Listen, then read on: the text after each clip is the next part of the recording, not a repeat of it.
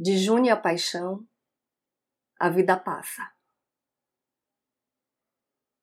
Não escuto mais barulhos de meninos brincando, brigando pelo último pedaço de bolo, pelo lugar no sofá, pelo copo mais cheio de suco.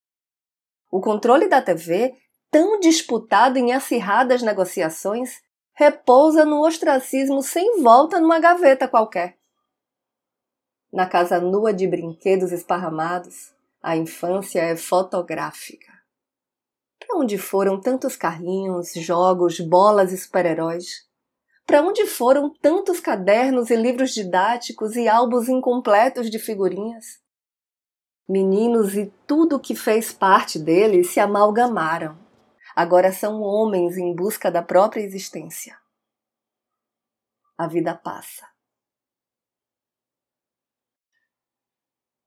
Eu sou Renata Ettinger e esse é o trago número 219.